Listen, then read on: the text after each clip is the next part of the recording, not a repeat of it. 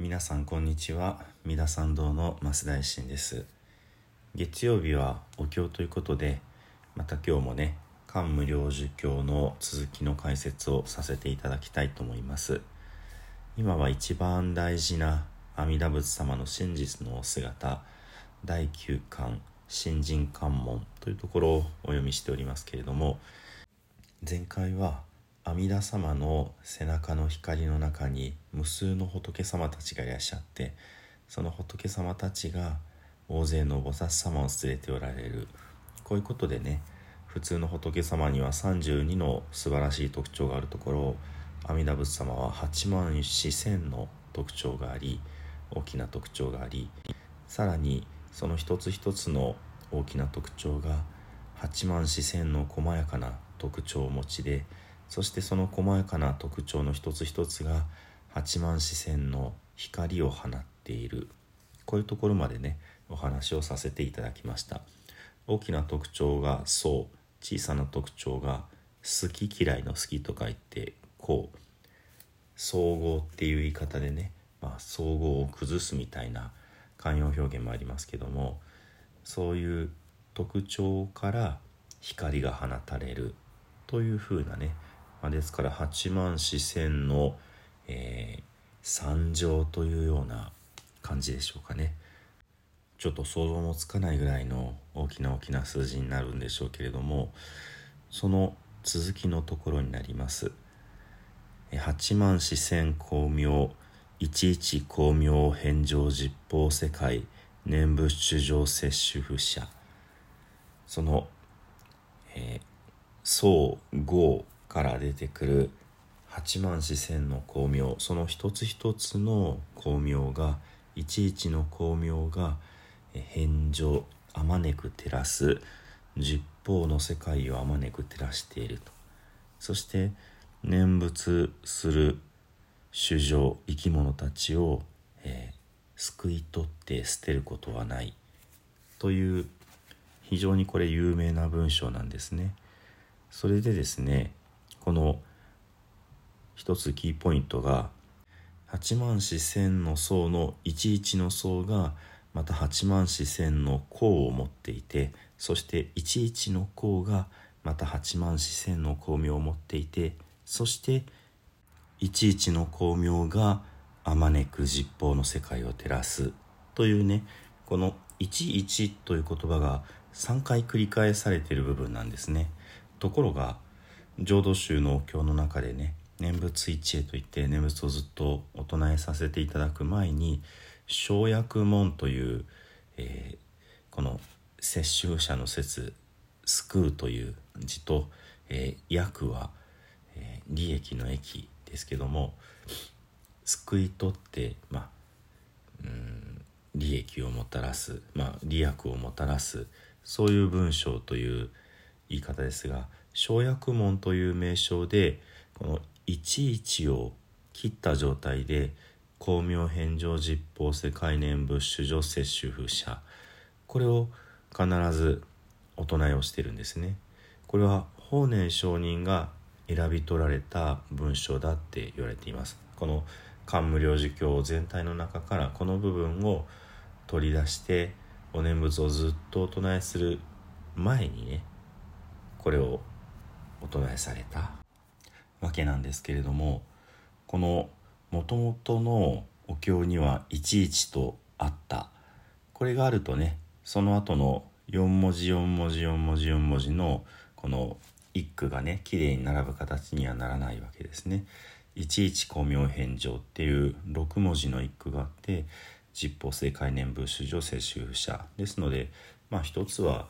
語呂が悪いというところがあるのかもしれないんですけれどもその「いちいち」という言葉を外して法然上人はここを取り出してねお念仏をお唱えする前に非常に重要視されたわけですね。ですから言ってみれば念仏はどういう気持ちで唱えるべきかということがこの「生薬門」という文章に現れているのかなと思うわけです。すなわち阿弥陀様の大きなお姿の中から本当に無数の光が湧き出ていてその一つ一つの光が確かに私のところにこう届いている。そしてこの生薬門もね読み方に実はあの2種類あるんですけども光明返上実法世界念仏主女性主婦者。光明はあまねく実法の世界を照らして念仏の主情を摂取して捨てたまわず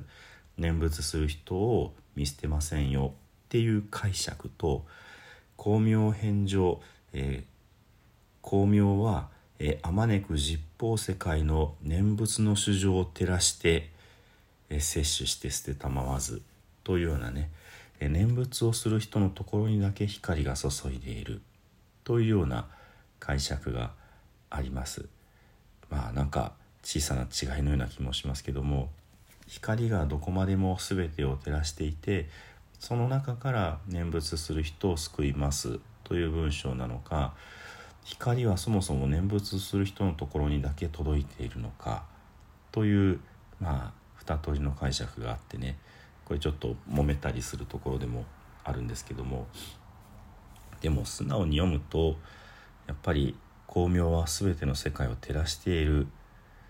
っていう風なところでねあの念仏する人だけを照らしてるっていうところまで持っていくのは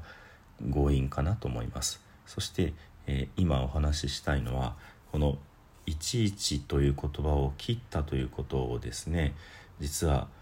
お経の意味を勝手に変えたっていうふうにね怒った人がいます。これが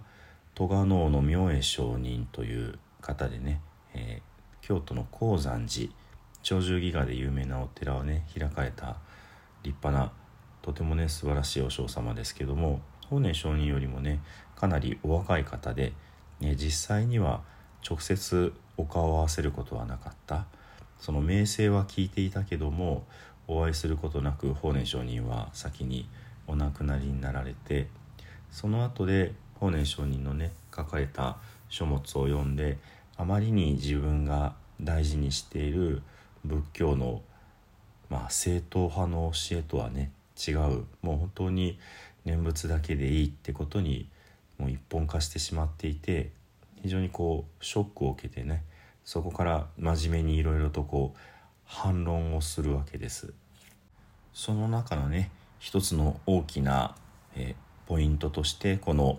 いちいち光明返上のいちいちを勝手に切ってしまってお経の意味を変えてしまってるってことを攻撃なさるわけですね。